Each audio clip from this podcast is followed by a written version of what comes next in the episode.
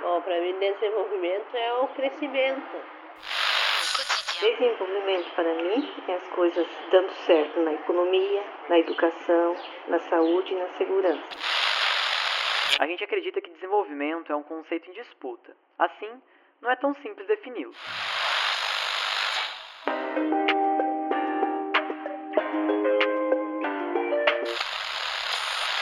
A Aninha pedalando na ciclovia. O Paulo dirigindo seu caminhão pela rodovia duplicada e pela nova ponte Brasil-Paraguai. A Maria sendo atendida no hospital. Tudo isso tem a energia de Itaipu, que todos os anos gera milhões de megawatts-hora. E com toda essa energia, Itaipu entrega obras que transformam a vida da nossa gente. Porque mais que uma usina de energia, somos uma usina de entregas. Itaipu, o amanhã já começou. Bem-vindos a mais um episódio do Diálogos de Fronteira Podcast. Dando continuidade ao episódio 7, onde abordamos um pouco do conceito de desenvolvimento, nesse episódio oitavo, continuaremos falando sobre o assunto, abordando mais aprofundadamente o tema do desenvolvimento regional transfronteiriço com um olhar para o futuro. Hola Peterson, así es, escuchamos a los profesores y hablamos no solo de conceptos, sino también de posibilidades y cómo estos conceptos son aplicados en el territorio eh, para pensar el bienestar de la población fronteriza, más allá de los límites de los estados nacionales. É isso mesmo, Sophie. E para dar continuidade a esse, a esse, debate, nós convidamos novamente o professor Pablo Frigieri e o professor Gilson Batista para nos apresentarem suas perspectivas para a região e as suas visões de quais são os obstáculos que ainda precisam ser enfrentados. Então vamos ouvir mais eles?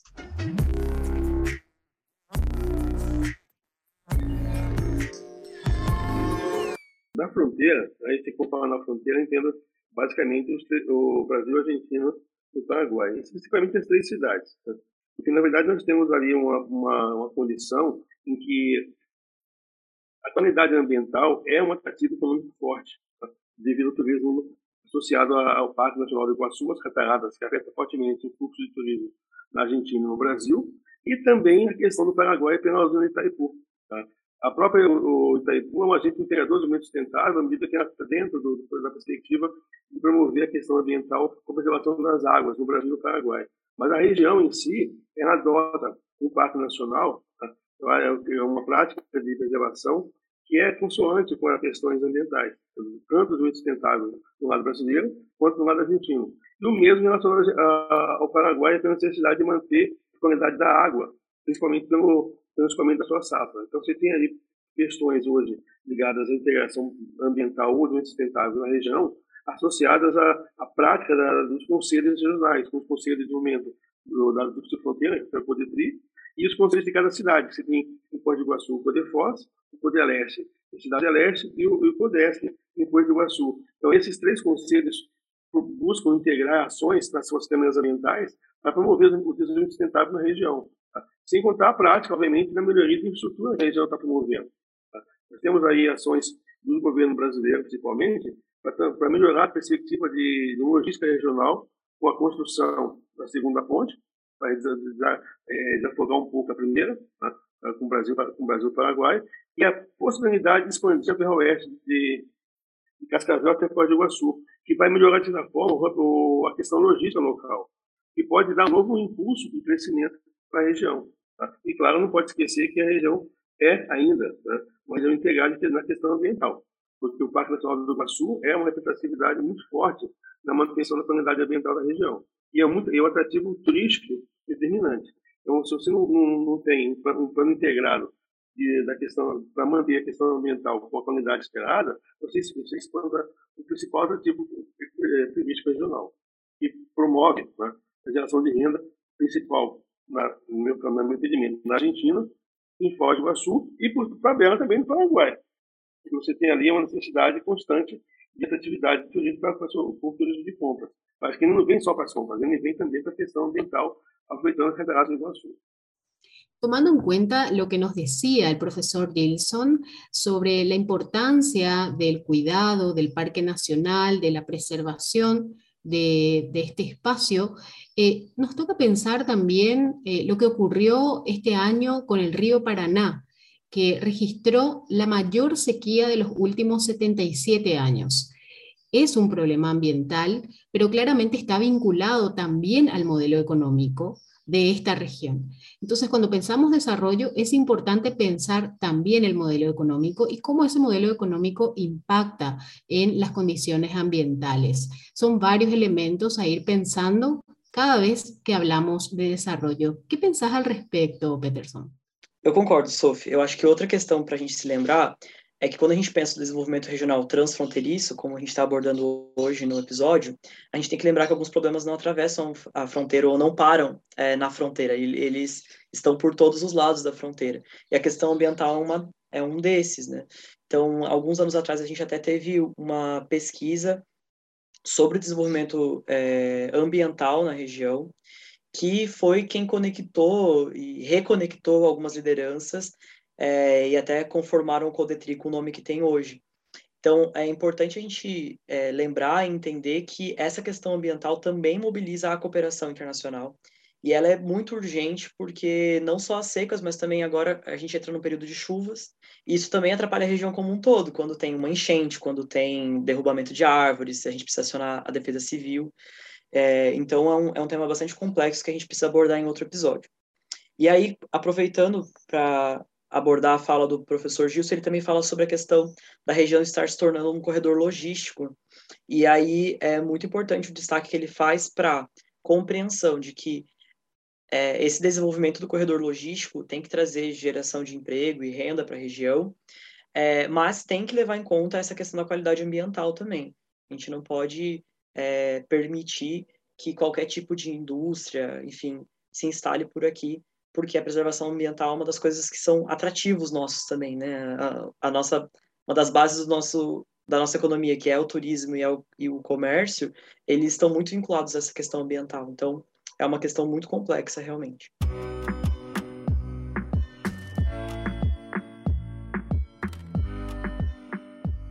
Para o professor Pablo, o desenvolvimento na região deveria suprir algumas demandas básicas, como ele mesmo pode nos indicar. Bueno, yo veo, a ver, como dos, dos ámbitos, dos. Este, cuando se habla en general de desarrollo, eh, el pensamiento es una especie de articulación empresarial y en todo caso empresarial gubernamental. Y, eso es complicado realmente, ¿no? Por, por, varias cosas.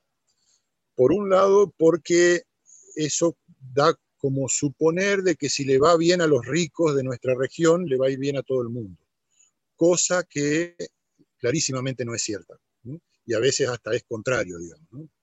Eh, segundo, porque articula los gobiernos que tendrían que gobernar para todos y muy especialmente para los más pobres, los articula con los sectores más ricos. Entonces, ese concepto de desarrollo me parece eh, lamentable, digamos. Este, pensar el desarrollo en ese ámbito, en ese ámbito empresarial, gubernamental, una especie de alianza de todo el empresariado de la zona con el apoyo de los gobiernos para que puedan tener más lucro y este, supuestamente ahí activar económicamente la zona, cosa que también es discutible, porque no siempre el lucro de los más ricos trae eh, beneficios, aunque sean mínimos, de trabajo, de, movilidad social, digamos, en las, nuestras comunidades. Entonces, eso me parece delicado, digamos, a veces el uso de la palabra desarrollo en ese sentido. Además, como dijimos antes, como un desarrollo capitalista tiene como esencia la explotación del hombre y la explotación de la naturaleza, eh, normalmente ya ha pasado, y está pasando, eh, a veces ese crecimiento económico de los más poderosos trae situaciones eh, de empeorar la vida de las personas y de destruir más profundamente esta maravilla de naturaleza que tenemos nosotros en este, en este espacio, digamos, de la triple frontera. Entonces es un tema sumamente delicado entender el desarrollo así. Ahora, si pensamos a las fronteras, más allá de la palabra desarrollo, que a veces se usa inocentemente o qué sé yo, se usa acríticamente, más allá de la palabra desarrollo, si pensamos qué son las fronteras, las fronteras, si la pensamos, por ejemplo, desde un pensamiento de integración latinoamericana, de unión latinoamericana, las fronteras son eh, lugares de unión de los pueblos, lugares de encuentro de los pueblos. que sirven además para que no solamente la gente que vive en la frontera se encuentre, sino que sirven como puente también para que los países, más allá de la gente que vive acá en la zona, se pueda ir encontrando, se pueda ir relacionando. Entonces, si tendríamos que pensar un, pongámosle desarrollo, entre comillas, en nuestra región, tendríamos que pensar en una articulación de todas las luchas de los pueblos, digamos, por trabajar, por vivir en dignidad, por tener salud, por crecer en la educación, por crecer en, las posibilidades este, de, tener habitación, tierra, articular eh, eh, este, iniciativas, pensar un desarrollo en la triple frontera eh, a, nivel de beneficio popular, si se quiere utilizar en ese sentido la palabra, que algunas personas la utilizan, me parece que hay que pensar en eso, una articulación de los... Que, por ejemplo, ¿por qué no articulamos el sistema de salud en la triple frontera para ayudarnos unos a otros con las infraestructuras que tenemos, digamos, este, y las campañas de salud que tenemos? ¿Por qué no articulamos el sistema educativo de manera de que puedan ser adecuadamente recibidos los brasileros que van a, Paraguay o los paraguayos que vienen a, Brasil? Este, ¿Por qué no articulamos, por ejemplo, nuestra, nuestro trabajo con la, nación guaraní, que no tiene frontera. Y bueno, eh, ¿cómo, por qué no articulamos este, a, las iniciativas artísticas de la juventud, por ejemplo? ¿Eh?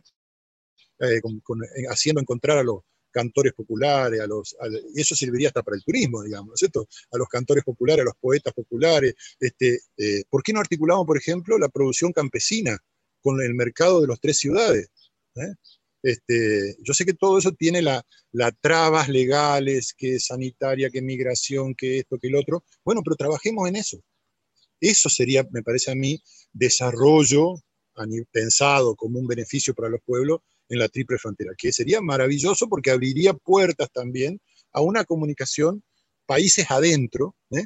que la que lo tenemos que protagonizar somos los que vivimos en la frontera en el mundo educativo, pues en el mundo académico también, o sea, cómo, cómo de las universidades, cómo nos ayuda. Eso, hacer eso seria para mim desarrollar a zona da Tríplice Fronteira.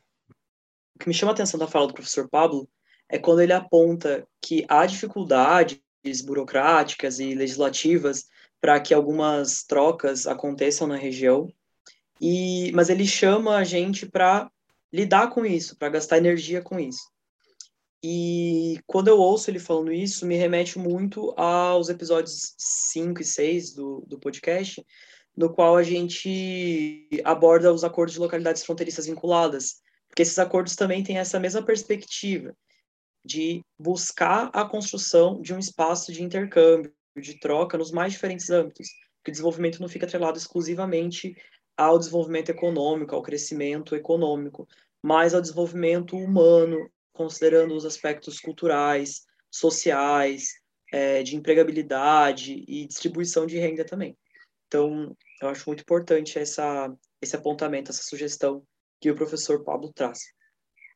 Quanto às críticas que ele faz em relação ao modelo de desenvolvimento, é, também é muito importante destacar e entender é, as ressalvas que ele traz, dizendo que o desenvolvimento muitas vezes está atrelado há uma aliança entre governo e empresas que pode não necessariamente refletir no desenvolvimento, é, enfim, no bem-estar social. Então, eu acho que ele planteia também um desafio para a gente, enquanto região, entender e discutir nos espaços em que tiverem só governo e empresas a importância do social também, não esquecendo da população vulnerável que vive na nossa região e que está enfrentando é, a crise da pandemia também de uma forma até mais severa do que quem tem um pouco mais de recursos.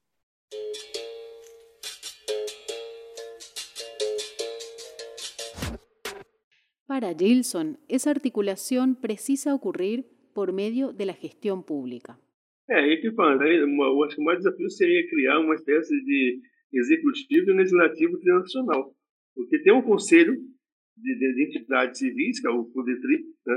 mas não tem uma, um conselho de, de instituição política formal, com, por exemplo, uma Câmara de Vereadores legislativa nacional, uma, uma gestão nacional ou uma, uma gestão, uma gestão como se fosse o parlamento do Mercosul, que, coisa, que seja rotativa, para discutir questões comuns. Talvez se coubesse nessa, na região algo nesse formato. Você tem um parlamento em que a presidência seja rotativa entre as três cidades e que os vereadores das cidades façam parte disso. Porque aí você teria essas pessoas a debater a questão regional, mesmo tendo que pensar na questão local. Eu concordo, o vereador de Foz do Iguaçu, quando passou a campanha, ele fez no bairro. Só que se não pensar no nacional, que ele faz com o bairro pode não ser adequado, não pode ser o suficiente. Eu gosto muito de usar o exemplo da saúde, porque tem casos que você pensa na melhoria do posto de saúde num bairro específico, pela proximidade da fronteira, ela atrai uma quantidade significativa de moradores de outras cidades.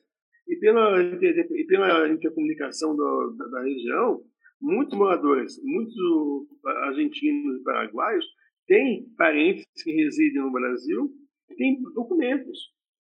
Muitos são nacionalizados lá, mas eles têm, têm documentos brasileiros.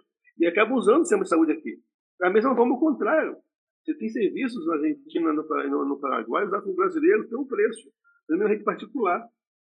Há pouco tempo, não lembro quando foi, semana passada, estava conversando com uma acumuladora do centro, e estava vendo a perspectiva de fazer uma cirurgia plástica na Argentina ou no Paraguai, pela diferença de preço.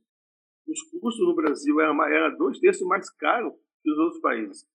Aí você tem, se você tem a perspectiva um problema comum tá? na, na, região, ela tem que ser pensada também em termos políticos. Porque a adoção de um problema político num bairro pode ser suplantado, pode não ser eficaz, pela atração de demandantes das outras cidades. Quando a gente fala de outra cidade, significa outro país, que é do lado. Tanto de Porto Iguaçu quanto do Paraguai. A mesma coisa no Paraguai. Em algum momento, os alunos de medicina que estudam lá, os brasileiros, que são de 25, se não me engano, hoje são 25 a 30 mil, vão se formar e vão fazer estágio no Paraguai. E essas pessoas vão demandar, é, vão ofertar serviços a partir da Cidade do Leste, que é mais próximo. E aí os custos vão, vão diminuir muito. Né? E depois eu vou fazer atendimentos. Para quem mora na fronteira, isso é uma perspectiva de, de um prazo de redução de custos de saúde ótima. Isso ninguém porque ele não vai embora imediatamente. Ele vai, ele vai chegar no ponto que ele tem depois, a, depois da formatura tem que fazer residência. Ele vai buscar residência onde? Nos hospitais da região próxima da fronteira, que são em, em Cidade de Leste, e em Foz do Iguaçu. E quer queiram que não, vão ter uma, um aumento da oferta de serviços de saúde significativa. Quando a gente fala nessa questão da integração da região transfronteiriça, do desenvolvimento transfronteiriço, tem que se pensar nisso. Os, os agentes públicos locais, tanto o nível de gestor executivo quanto o legislativo, eles precisam pensar no conjunto da região, tá? principalmente a região de maior grau de conurbação. Tá? Com maior grau de conurbação, que é mais fácil o acesso, que é o caso do, Brasil e do Paraguai. Você tem um maior grau de interdependência. Você não pode ignorar esse processo de aproximação, porque a renda e, a, e os problemas circulam cotidianamente. Não é só, não é só a renda é econômica, também estão tendo os problemas sociais. E ultrapassam a fronteira e não se importam com barreiras é, de normas legislativas, não se importam com barreiras é, colocadas por, pelo, pelo, pelo município. Então, o que se coloca é ou você trata no conjunto, ou, ou a região, de maneira geral, não desenvolve. Lo que menciona el profesor Gilson es fundamental para que las políticas públicas sean realmente integradas. Hoy día no existe un espacio de articulación de los gobiernos de los distintos países en esta región fronteriza. Existe sí el Parla Sur, que es el Parlamento del Mercosur, pero llamativamente aquellos parlamentarios que forman parte de ese espacio no están muy presentes en la frontera. Están más bien en las capitales, en los centros de los países, y los debates del Parlasur poco o nada se conocen. Sim, Sophie. Inclusive, resgatando um comentário da Linda no episódio anterior, ela fala sobre como os próprios conselhos de desenvolvimento, que não são conselhos governamentais, mas sim da sociedade civil, inclusive são apartidários, é, como eles acabam servindo como um canal de comunicação entre essas autoridades públicas, mas que ao mesmo tempo esses conselhos têm pouca possibilidade de execução de políticas. Então, nos conselhos muita coisa se demanda, muita coisa funciona como como elemento até para pressionar esse poder público, mas na execução das políticas públicas ainda fica sobre cada governo de forma separada. E aí temos outra questão que a gente já deve ter debatido aqui no, no Diálogos também, eu não consigo lembrar porque é um tema que eu sempre é, discorro, que é, nós estamos numa fronteira entre países que se organizam de formas diferentes. Então, temos o Paraguai, que é um país unitário, que tem sim os departamentos, as municipalidades, mas que essas municipalidades têm, por é, norma, né, pela Constituição, menor autonomia que as cidades brasileiras, por exemplo. O Brasil é um país federativo que tem nas cidades um, uma autonomia muito grande para fazer políticas públicas. A Argentina também é um país federativo, mas a Constituição deles dá muito maior autonomia para as províncias. Então, aqui na nossa região, é, a capital de Missões, que é Poçadas, tem muita influência sobre a cidade de Porto Iguaçu. Não que Porto Iguaçu não se organize, mas ela é influenciada por Missões. Enquanto a nossa capital aqui do lado brasileiro, é, Curitiba, capital do estado do Paraná, não tem tanta influência assim sobre as decisões é, em Foz do Iguaçu. E no Paraguai não é nem, a, a, nem, nem só o tema da capital departamental, mas a capital nacional tem influência sobre a fronteira. Então, no próximo episódio, a gente vai comentar sobre o turismo na região e a gente vai ver que tem o Senatur, né, no Paraguai, que é, uma, é um ministério, conversando muitas vezes com uma prefeitura aqui de Foz do Iguaçu e uma dirigência departamental provincial da Argentina. Então, é difícil conceber e conformar toda essa situação, e é muito importante realmente o que o Gilson traz para a gente entender é, e pensar as políticas públicas de forma integrada na fronteira. Qué importante, Peterson, todo lo que escuchamos de los profesores Pablo y Gilson. Cada uno presenta una percepción, una concepción del desarrollo y una crítica también al modelo. Me pregunto qué pensará la gente que nos escucha, las personas que escuchan diálogos de frontera. Es importante intercambiar ideas, y, e ir pensando cómo queremos vivir en este territorio, qué acciones son necesarias para mejorar la calidad de vida, las condiciones de vida de la población, no solamente dentro de los territorios nacionales, sino de la frontera como un todo. Entonces, bueno, yo simplemente quiero invitar a la gente a que siga escuchando los episodios de Diálogos de Frontera, porque además de los temas así más generales, como ahora que hablamos del desarrollo, en términos más generales, vamos a ir abordando específicamente distintos temas. Entonces, eh, nada, invitar a la gente a que siga escuchando y que también comente en las redes sociales, porque próximamente Diálogos de Frontera también va a estar presente en las redes con eh, en Facebook, Instagram. Así que eh, invitamos a la gente a que nos siga e a seguir fronterizando. Perfeito, Sophie. Eu acho que é esse mesmo intuito do nosso projeto, transformar esses espaços de escuta em diálogo também, que a gente é, ouça um diálogo entre pessoas especialistas no tema e possa reproduzir esse diálogo em outros espaços porque, sobretudo, é um espaço de aprendizado e dialogar é super importante, entendendo as diferenças, entendendo a, a possibilidade de aprender com o outro, com a perspectiva do outro, e também de discordar do outro ou concordar com o outro e a partir disso construir o mundo que a gente quer viver. Então, gostaria de agradecer é, mais uma vez a toda a nossa equipe aqui que executou esse projeto, esse episódio, agradecer a participação dos professores Gilson e Pablo, e dizer para as pessoas pegarem seus fones e virem fronteirizar com a gente nos próximos episódios. Eu sou Peterson Gerlande. Eu sou Sofia Massi. E esse foi o Diálogo de Fronteira Podcast, nosso oitavo episódio. O Diálogo de Fronteira só é possível pelo patrocínio de Itaipu e a parceria com o Codetri, a Uniamérica e a realização do Polo Iguaçu. Além de mim e da Sofia, esse episódio também foi roteirizado pelo Edmar Valandro Rockenbach e tem edição de som e captação de Vinícius Boita.